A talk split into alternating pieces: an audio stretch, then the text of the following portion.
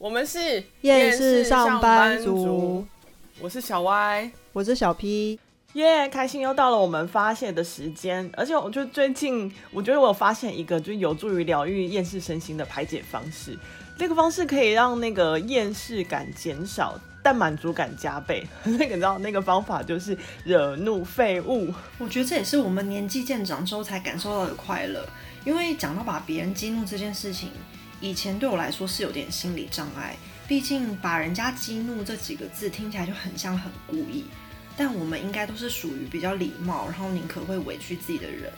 所以小时候都会觉得这样不是很好，但现在是我我觉得我不是故意要激怒你的，就是都是基于在合理的状态下，对吧？而且我并没有用那种不礼貌的方式来激怒他们，所以如果他们被激怒，就代表他们真的是更小灯熊体的那一种。哦，我觉得好像可以总结成是我们现在就是不会给废物留面子，然后他们被戳的时候就会更小灯熊体，然后。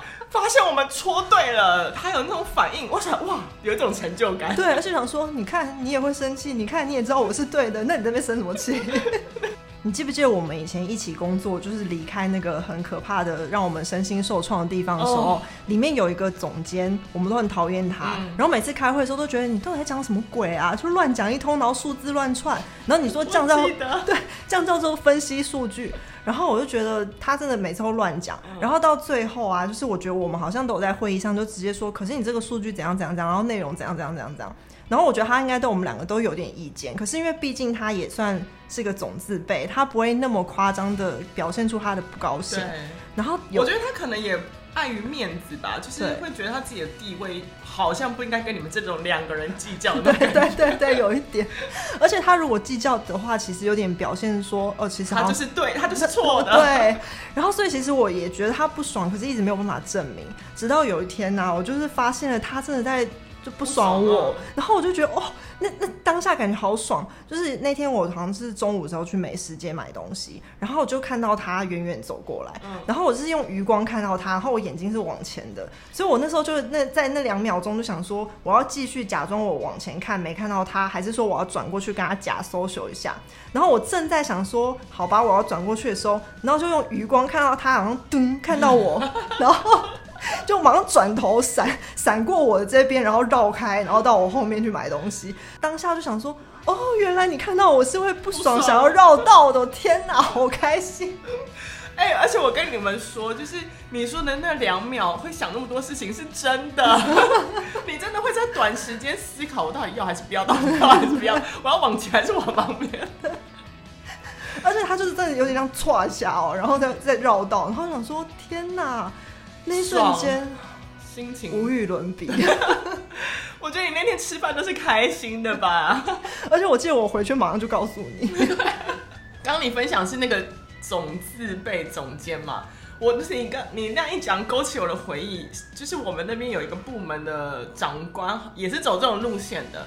而且因为我们跟他底下的组员就是会有点冲突，因为就是他们太废了，所以有时候讲话对他们就会比较直接。那个他的组员就会去跟他的长官抱怨，然后他的那个长官就会来跟我们的长官抱怨。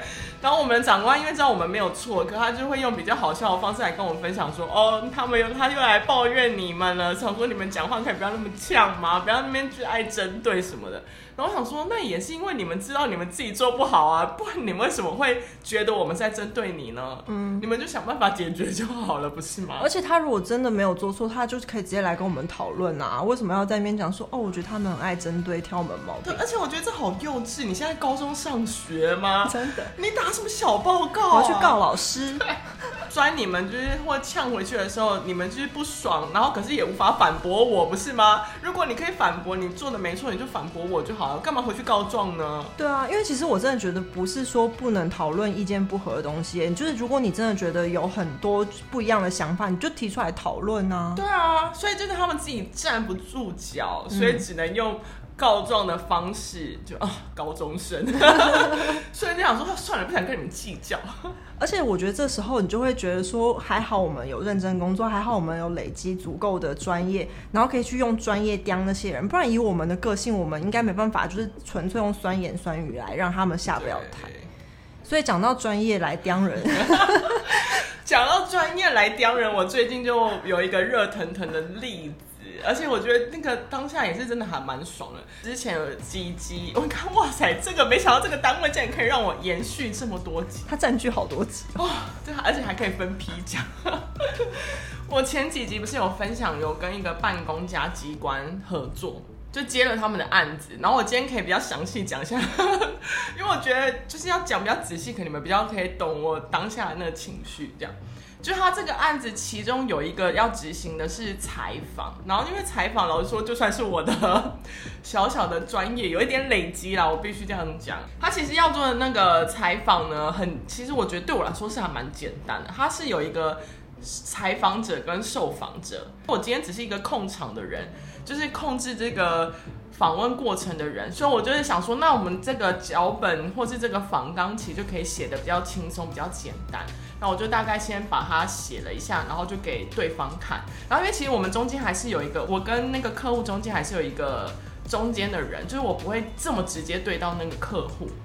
要先讲一下，那个客户就是被采访的人。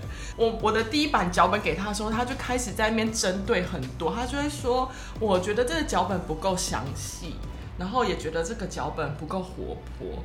然后我就想说，那那你是要什么样的风格？原来你是要活泼嘛？因为我一直以为觉得这个东西是要好好来介绍，好好来跟大家讲一下你这个活动的意义是什么。所以他有可能无法到非常的活泼，因为资讯量有点大。所以想说一直要跟他讨论说，所以你们至少要讲到什么样的资讯？我是不是讲太细啊？哦，还好了。我真的吗？你是怕？怕无聊哦，就是他就一直针对我的脚本在那边，就是很多意见。那我就反问他说：“所以你们要的到底是怎么样？”就他讲不出来，他就只是一直嫌说我觉得不好、不有趣、不活泼。那我说这东西你们活动就这么无聊，到底是要怎么有趣？我内心的 OS，但我没有讲出来。然后我就想说，好吧，所以就是我必须通灵就对了，去看他们到底想要什么。然后我想说，哇，你既然嫌弃它不够详细，那我就写多一点好了。我也是有生以来活到现在第一次写了这么详细的脚本，我就把采访者要说的话跟受访者要回答的内容的对话全部写进去。其实那时候这个影片他们的需求，就是采访完的影片需求只有三分钟。三分钟，嗯，三分钟，三到五分钟，不能超过五分钟这种。哎、欸，我我我是有点吓到，因为那时候你有跟我抱怨嘛，哦、然后你有截一些图给我看，我以为他们是要做十五分钟的，是不是？是不是很像深度专访、深度采访这样？就他说他只要三到五分钟，然后我想说三到五分钟，那你要我教这五页、五六页的脚本，就是你看那都满满的字，对，对不对？对。我想说，以我的经验判断，这些东西当下如果你都讲得非常完美，剪下来六分钟跑不掉。可你竟然说要三分钟，我说 OK 没关系，就先照着。那时候我已经就是放弃跟他们对抗，我就是没有灵魂了。你要我做什么我就做什么这样。所以后来。来来回回脚本大概有修了五六次吧，最后他就丢了一个云端连接给我们，然后那云端连接一打开，就是他自己写的一个对话，就是他觉得他要跟采访者之间的对话。好想笑哦，就是他们他们都觉得他们自己做的很好，都在想象中。对，就是他们他们用他脑子的想象丢给我了，他们修改了对话。然后我心想说，这不就是你们所谓的活泼有趣吗？就是我有点无法 get 到，而且加上我觉得我的专业有点被侮辱到了。你不相信专业，可是你又那边对我指手画脚。然后给我东西也不是，也没办法让我幸福，我就觉得我火都来了，我整个瞬间火到头顶，然后我就打开那个连接，然后其实当下有点忘记，跟后来弄到一半有点故意，当下就先在那个云端上的那个连接上面做一些注记，这样，后来写到一半才发现，哦，他们看得到，后来我就开始修改了我的用语，原本我只是注记说，哦，这东西可能要修改什么的。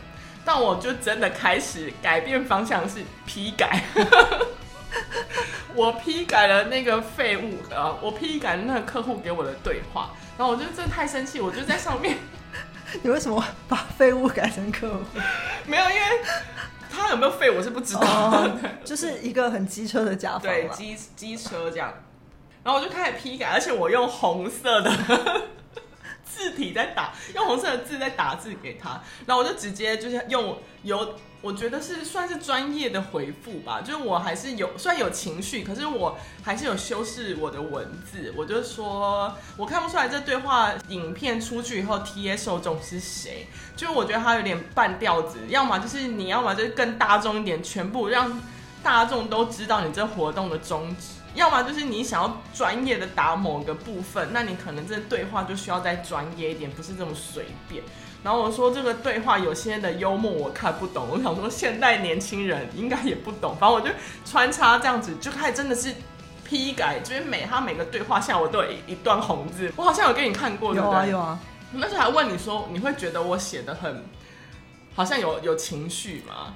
没有，但是我只能说，我觉得平常我们真的就是太客气，因为我们就是那种会委屈，然后有礼貌性，嗯嗯嗯，所以我觉得我们平常都太客气。但是我觉得你那个不会不礼貌，就是拿掉我们平常的客气，就是真的是比较专业专业的口吻，然后再回复他的那个对话。就话，因为我们其实工作是有一个对话赖的群组，就后来晚上的时候，哎，那个客户看到了我的批改。他就有点不爽的回说：“我看了云云端档案上的指教，我只是提出我的看法，当然还是要以你们专业的那个判断去来修正这个脚本。”我就觉得，yes，我成功了，就是我，我真的是。那个文字他无法反驳我，所以他最后只能回我这个讯息，你不觉得吗？嗯，是啊，是啊，因为他如果还有别的意见，他其实可以再提，因为他都给你那个云端连接，表示他是有意见就会讲的。对，所以代表他无法，他看了我的文字，他懂我想要表达什么，可是他真的是也无法再反酸我跟反呛我，所以他只能用非常不爽的文字，但不失礼貌 的来告诉我说，我有看到你们的那个文字，那就你就这样子改没关系，这样。然后我想说，真的那天的爽度真的是瞬间就觉得，哦，我之前的怒气可以被抵消，真的超爽的。因为这只是前期的脚本沟通嘛，然后我就一直有点期待可以在现场访问的时候看到他，因为我没有，我没有之前没有真的对到本人这样。我第一次就是对于访问可以这么的兴奋。以前我就是在访问，不管是不是我自己要访，我都会很紧张。我的那心情都是，你应该有看过吧？我也因为我也是这种人，很紧张，还就是会觉得就算不是我，但我还是要负责整个掌控流程的人，所以我还是很紧张。但我那天是非常的兴奋。然后他来的时候，我就是想说，我这气势不能输，而且我真的很感谢我长得高。所以就是在身高就有一点优势，就我可以看起来比较有气势这样。然后果真来的时候，我想说，OK，这脚本都是你修的嘛，就是我只有把你的对话融到比较合理化，所以其实大部分脚本内容还是那个所谓受访者。他自己主导的，就是他自己写的那一些嘛。对，我想说，那就是你自己写的，所以那时候来我也没有打算跟他蕊内容，因为我觉得没有必要啊，这不就是你自己写的，啊、为什么要跟你蕊？写了一大篇，所以我看到他的时候，我就想说，所以 OK 吧，因为这东西都是你的，我想说应该不用特别跟你对内容了吧。然后他就说 OK OK，然后他就跟我说，有这个东西比较不顺，我把它拿掉。我说好啊，没问题。你你懂我那个我懂我懂雀跃的语调，你感觉到现在还在雀跃。后来就开始，我们就 setting 完以后，我们就要开始访问。哇、他真是我看过访问讲最烂的一个人，不是前三名，是最烂，最烂，不是之一，不是之一，是我目前为止最烂的，就是他完全没办法让我修，你知道吗？我以前还可以慢慢带带他带领他，然后慢慢让他变得比较进入状况。Oh no，他是从头到尾都没有进入状况，然后他就是。那个感觉就是他原本意气风发的来讲，然后讲到最后，我就一直跟他说：“不好意思，我们再来一次。”然后他重讲说：“ 不好意思，我们再来一次。”他有一段话，我大概录了五次吧，而且是我们以前的那种录法，访问可能很顺，就是我一一句你一句，我一句你一句，没有，我们都是全部都是跳路。我会不会讲太专业，听众听不懂？没关系，表示你的专业啊，他可以自己去搜什么叫跳路。反正就是所有都是一段一段分开录，就是它已经不是一个连接，所以它变得它非常考验我，他们每个人讲完的话能不能接在一起。所以其实后置跟编辑那一块要花很大力气。对，然后呢，就明明是他的内容，照理说你不是要背下来吗？或是这东西明明就是你写的，所以你一定知道你自己的逻辑脉络，对啊，组织应该可以比较顺利这样。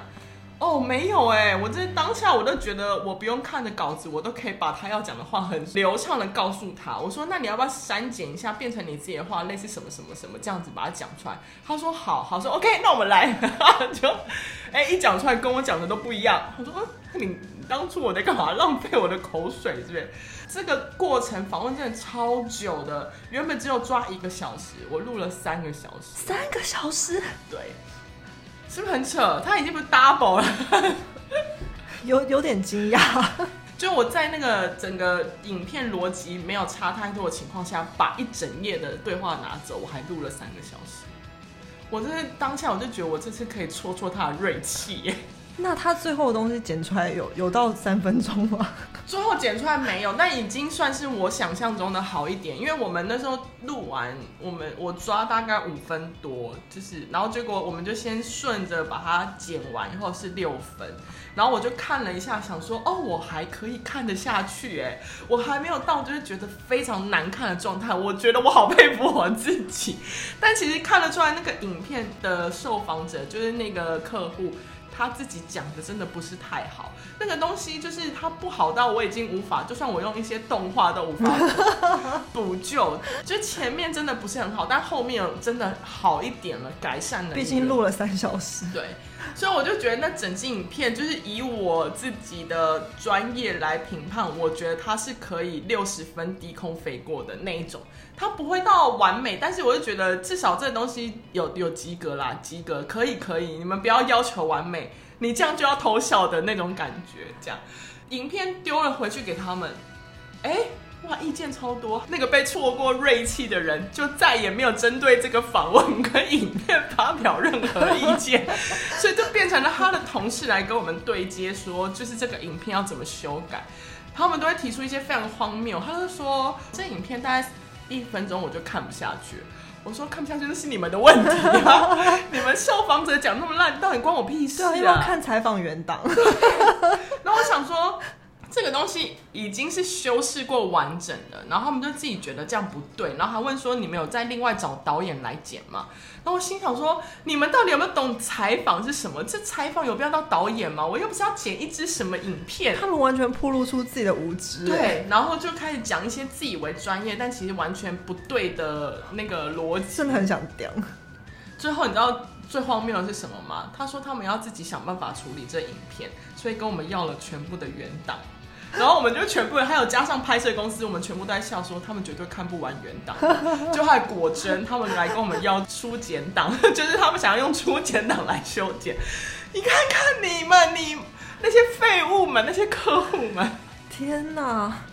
而且如果他真的是专业就算，他一直问那种，这一听就是初学者的无知的问题，真的会让人很想翻白眼。就会觉得，如果你们这么不信任我们，当初干嘛要让我们接这个案子呢？对啊。而且我我觉得我们的名号，我因为我是挂在一个单位下，那个单位的名号讲出来其实还蛮响亮的，应该是可以骗骗人，也不是说骗人啦，就是说但你刚刚瞬间好像呃，就是我的意思是说，不管他们有没有实力，大家是会觉得说哦是 OK OK，是一个蛮大的单位，所以。其实应该不会遭受这种对待才是，是，但他们又不能就是大啦啦的表表示他们真的很笨，所 以他们就会用一些其他周边的一些很愚蠢的手法来压制我们。然后我们当下就只能是，我们现在真的是用笑笑的方式来面对这一切。然后我们就说好，如果要这样，那影片你们拿回去自己剪，反正我们就是有达到我们的 KPI 就好了。最好笑的是，就那个。一开始在那边修改我脚本的人，就再也没有对那个这个脚本跟影片发任何意见跟言论。我就觉得，知道我的厉害了吧？毕竟他自己讲成那样。因为我真是没看过有一个人这么无助。因为我不是说他讲的很烂嘛，但因为我没办法，我也不会在他的面前说你怎么讲这么烂，所以我还是真的是拿出我的该有的专业，在访问的过程还是有引导他讲。他需要讲的内容，然后最后他真的其实有点挫折，然后他最后就蹲在蹲下来讲说：“天哪，这比我想象中的难好多。”果然，你看他们就是用想象，他们就是用想象在做事。哦，拜托，沾点泥巴好不好？然后我心想说，当下有觉得有点可怜，但我内心就回去想说，你活该。而且他其实现在受到这震撼教育，总比他变成老屁股之后好。对，因为他那时候会更丢脸。对，而且他现在还有机会可以去学。他是年轻人吗？年轻人哦，对，不要学了啦。我觉得你们这一块就就这样就好，不要。不是，我是说学习谦虚，学习 学习尊重专业。我希望他好好学习，汲取这个教训。对，因为像最近我呢碰到的就是 有有有，对，因为我们前阵子有一直互相取暖讨拍。没错，因为我觉得我现在就是碰到的那位，就是应该就是你那位没有学习之后的。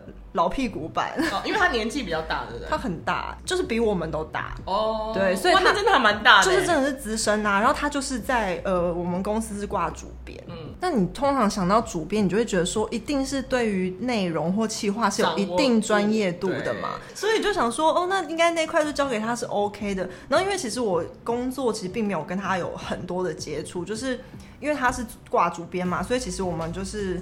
呃，可能有些东西需要一起讨论的时候才会有交集。然后，可是最近我跟他交集比较多，然后在讨论中间，我他一直做出一些让我很吃惊的发言。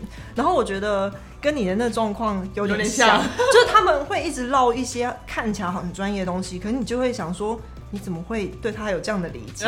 譬如说有两件事情，我觉得让我真的是傻眼，然后会在会议当中傻住两三秒的那种。其中一个就是因为他们就是做主题规划，然后就要就也是要列那些采访名单，然后找人来采访，然后做内容嘛。然后有一次他就在讨论的时候说，我觉得这几个名单啊，应该可以用比较活泼的方式来呈现，不要用一般采访的文章的写法。到目前为止好像觉得有点规划哦。对啊，对啊。然后他接下来就说，我们就邀请这些受访者。自己针对我们列出来的 Q&A 做回答，那我觉得用 Q&A 的形式，这样就会很活泼。嗯、然后我想说，哈，然后我就进一步了解他的 Q&A，就是他自己列了差不多十个问题，然后他就想要把这十个问题寄给对方，然后叫他们写回来，然后这就是我们接下来要用的内容。然后我想说。你有事吗？因为我觉得可能如果不是做这方面的工作的人，不一定会那么了解。可是如果你是做内容的人，你一定会知道说那个 Q&A 就是上电视或是在影片里或是在杂志的那个 Q&A 都不是真的 Q&A，那都是经过编辑重新编排，然后他可能有一个人真的去采访，采访完之后他故意写成 Q&A 的形式，而且有的时候受访者根本没办法，你没办法控制受访者的回答。所以有时候你想象中的那个答案，他就可能说，嗯，我不知道啊，或者他会说，呃，我想不起来。嗯、那这时候你要怎么办？他如果写回来说我不知道，十题结果里面有一半以上他都写我不知道，我没有感觉，这个我没有特别的想法，或是我想不出来。譬如说你问他说你人生中受到最大的挫折，他就说我的人生充满皱褶。那 这样子，你要怎么把它写成文章？而且他的回答。可以有长有短，可是如果你那么短，对你来说就没有什么采访的意义啦。对啊，而且其实很多时候受访者他并没有义务要接受采访，所以他常常都是觉得对这个东西有兴趣，或是他愿意参与。那你现在好像出作业一样，给他一个 Q&A，然后叫他写回来，大部分人都不会愿意啊。他就想说，为什么我要花这个时间写东西给你？然后你有给我钱吗？对啊，所以我就觉得这很荒谬。然后。我老板，因为他可能不是做内容的人，他也觉得，嗯，这听起来还蛮不错的啊，Q&A 感觉很活泼，然后我就真的受不了，所以我就直接我就讲刚刚那席话，但是有修饰过，但我就说，哦，可是，一般其实 Q&A 在我的经验里，通常是怎样怎样的，然后通常我们会用什么方法去做，然后他们两个就安静，然后，然后他们就说，哦，那这样的话，我们再想一下好了，又想一下，你到底要想多久？你的那平常。工作都没有带脑是吧？然后因为这个专案还在进行中，所以他们就在想一下之后就没有下文了。然后我就想说，如果他没有提进一步的进度，我也不想要去干涉他的事情。只是这个就是让我觉得他荒谬的第一个事情。嗯、然后第二个事情，我真的最近发生，我也觉得超傻眼。呃，我们就是也是一样要采访嘛。然后他就说，可是我觉得现在这些名单感觉的就是都是一些蛮有名的人。好像很难去采访到，如果你都不认识这些人的话，他们应该不会答应。那你问了吗？不是你问了吗？你就看着名单说不可能答应，你又没有问，好歹先寄封信问人家有没有意愿吧。而且他讲的头头是道，他就说，其实通常如果是要那个找人家访问的话，你一定是要认识的人，不然的话他们为什么会要答应你？他就觉得你是一个默默无名的平台。那我想说。拜托，你没有在写文章的话，你你没有在做采访，你有在看电视吧？你以为记者访问那些人都是他们认识的吗？对啊，你以为哈哈台每次访问地区的人，那些都是他们认识的？他们也是在那边路上要找，还要评断，这边他们访了五十个，然后最后影片剪出来只有五个而已啊。对啊，你怎么知道他们名单不是列两百个人？然后我真的觉得很翻白眼，然后我真的太受不了。我觉得如果是一般人，我真的不会这样直接的回他。可是因为他是主编，所以我就忍不住说，嗯，可是就我过去的经验，就我过去的经验，这句话真的是可以磕在我的手上，你会把刺青拿出来说，根据我以前的经验。然后我想说，哦，还好我以前真的还有这个经验。然后我就说，可是就我过去的经验，其实本来就不一定受访者会答应你，大家都要去做陌生开发。就像我们的业务同事，他们要去跑厂商的时候，他们也要做陌生开发，他不可能永远都是找他认识的人来卖东西。对啊。对啊，因为其实采访真的也是这样啊，你不是每次想要访谁谁就一定会答应的，好不好？而且因为刚好我也是有像你这样的朋友或其他一些朋友，然后我就说哦，像我的什么什么朋友，他们过去的采访经验是怎样，也常被拒绝。然后有的时候就算访问名人，他们的牌子很大，也不一定大家会对方会答应。然后他们就又安静，所以我就想说，他这一听就是没有经验，没有带脑，然后连一基本的逻辑都没有。因为你自己想想看，你自己如果是一个。普通的观众，你看电视台，你绝对不会觉得他访问那些人是记者认识的。对，所以我想说，你这个逻辑真的太诡异，我真的受不了。哎、欸，举个例，你看那些就是年代或什么，不是他们会做那些美食吗？对啊，你以为那些采访他们真的都去过吃过，是不是？还是直接联络说你们愿意让我们采访，我们去，然后才聊天，然后看看你们这些背后有什么故事，好不好？对啊，然后我就想说，他这真的是一听就是没经验，然后竟然还挂主编。然后接下来终于要进入正题了，因为他真的太夸张，所以我就连着好几期，不止这两次，就是类似这样的，我就一直说哦，可是我过去的经验。然后结果有一天呢，我就看到他在他的 FB 上发文，因为我没有加他好友，然后可是他是开地球，就是让大家都看到，然后就写了很长的一篇，大概三百多字，然后最后面就写说，虽然最近工作不顺，一直在。工作方面遭到同事的恶意对待，背后使坏，但我还是始终相信人是有慈善良善的心的。然后就想说啊，同事不就是我？因为因为老实说，他在公司里面唯一会对到同事的就是我哦，真的、哦。对，然后另外一个就是老板哦，所以我想说，那不是我还是太故意，而且还故意开给你看呢。对啊，然后我就想说，可是我看到还蛮爽。然后就想说，哦，所以你觉得我是背后使坏，你有被不爽到，那我还蛮爽的，是不是那种感觉？真的是，你知道你的不足了吧？你知道你多烂了吧？而且他，你你看我每次讲完他就安静。如果你真的觉得你比我更专业，那你就反驳我啊！可是你又反驳不出来。哎、欸，我觉得这这可是一个成就感哎。对啊。然后我因为我也有就是除了跟你分享之外，我也有跟我另外一个朋友分享，他就跟我分享他自己遇到的一件事情，然后我就觉得天啊，也太精彩了。然后我就说，他可以借我分享吗？其实也有点类似这个状况。嗯。他也是要做约访，他其实跟那个主编有点像，他其实是要约访的。然后他这次要约访的一个对象是到对岸去发展的一个设计师。然后，因为他之前有访问过他，但这是透过了他底下的另一个编辑在联络。但因为他现在就在对岸，反正就在中国那边。重点是，他就一直不知道为什么这一次约就很难约。大家已经约了一个多月了吧？底下的编辑都会很临时才回复说：“哦，设计师他只有某一天晚上有空。”他就讲那一天。然后我朋友就说：“可是那天我早上到下午都不行。”就他就对方竟然就回复说，那晚上八点到十点留给你，就是很自以为是。然后我朋友就觉得天哪，也太没礼貌了吧？他以为他是蔡依林。对啊，想说你也不会问我说，那如果是这时间你可不可以，或是方不方便，然后我再去瞧。他就一副就是那你要就是两两小时给你这样。然后我朋友就说，呃，我我不要，就觉得你这样瞧这瞧那么久，然后也没有很尊重我的感觉。这个过程就真的瞧了很久，然后有一天就是好像就是已经差不多有确认时间，但对方编辑就跟他讲说要他去下载一个对岸在使用的通讯软体，他踩到我朋友的线了，因为我我朋友就觉得。对他来说，下载微信已经是一个底线了。就为什么不能用？我们大家都有。就难道你没有微信吗？你在那边生活，怎么可能不用微信？对啊，因为我觉得他已经算有退步，是他用一个那边的人大家都在用的。对啊，那你就不要再叫我去下载一堆有的没的。所以他就我朋友就真的很不爽，觉得为什么对岸的人都要。大家配合他们的一切，因为你知道最近 风气下没有，那因为我们本来就都有我们自己的底线，就觉得你就用我们大家都有的嘛，而且你难道不能翻墙吗？你如果翻墙，你也可以用赖，我们也可以用赖沟通。重点是这个设计师跟底下的编辑都是台湾人，诶、欸，那真的很很夸张，对不对？对，我听到这点，我就已经真的很不爽了。就我朋友，因为就是不想要下载，所以就拒绝了这个访问。然后结果对方编辑就吓到，忙打电话来，就问他说：“哎，所以你是在不爽什么？就是为什么突然说要取消访问？”他说：“是因为时间一直改吗？还是是因为我一直改访纲？”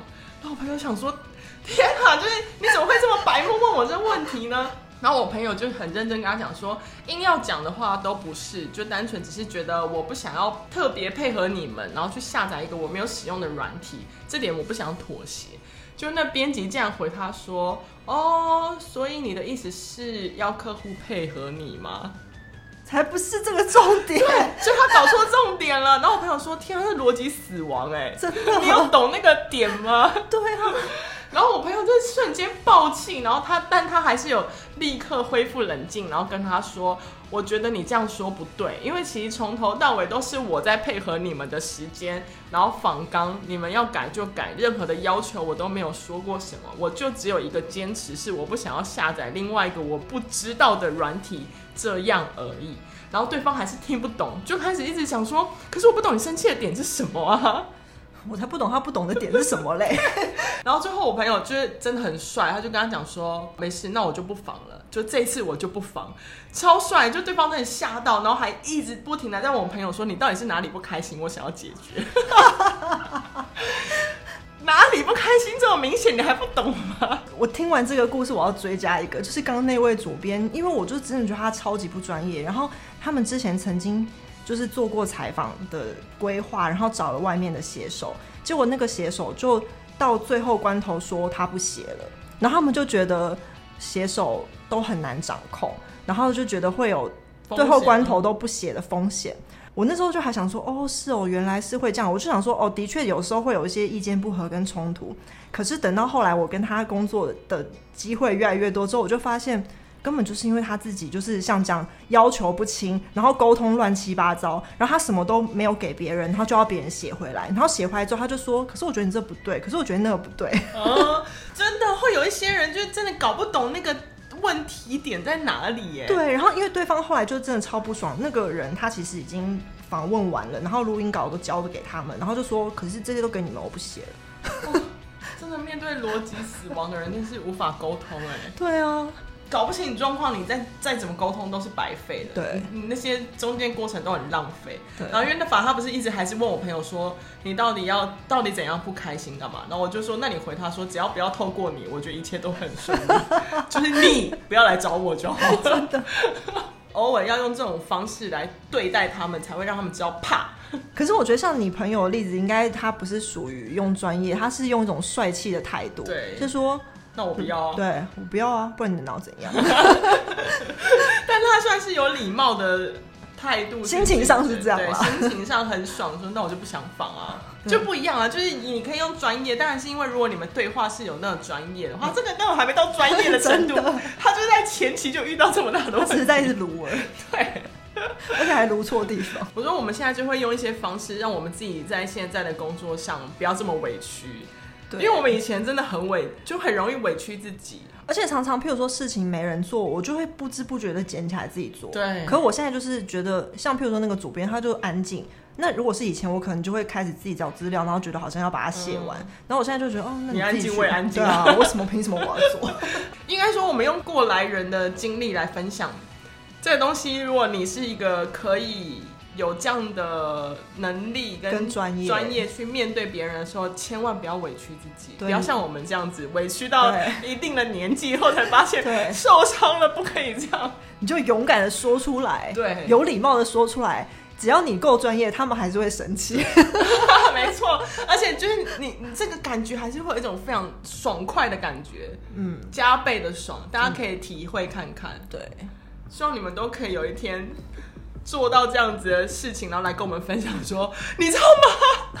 我让他生气了，我好开心哦！跟我们分享你的喜悦。对，OK，我们是厌世上班族，我是小歪，我是小 P，我们下次见喽，拜拜。拜拜。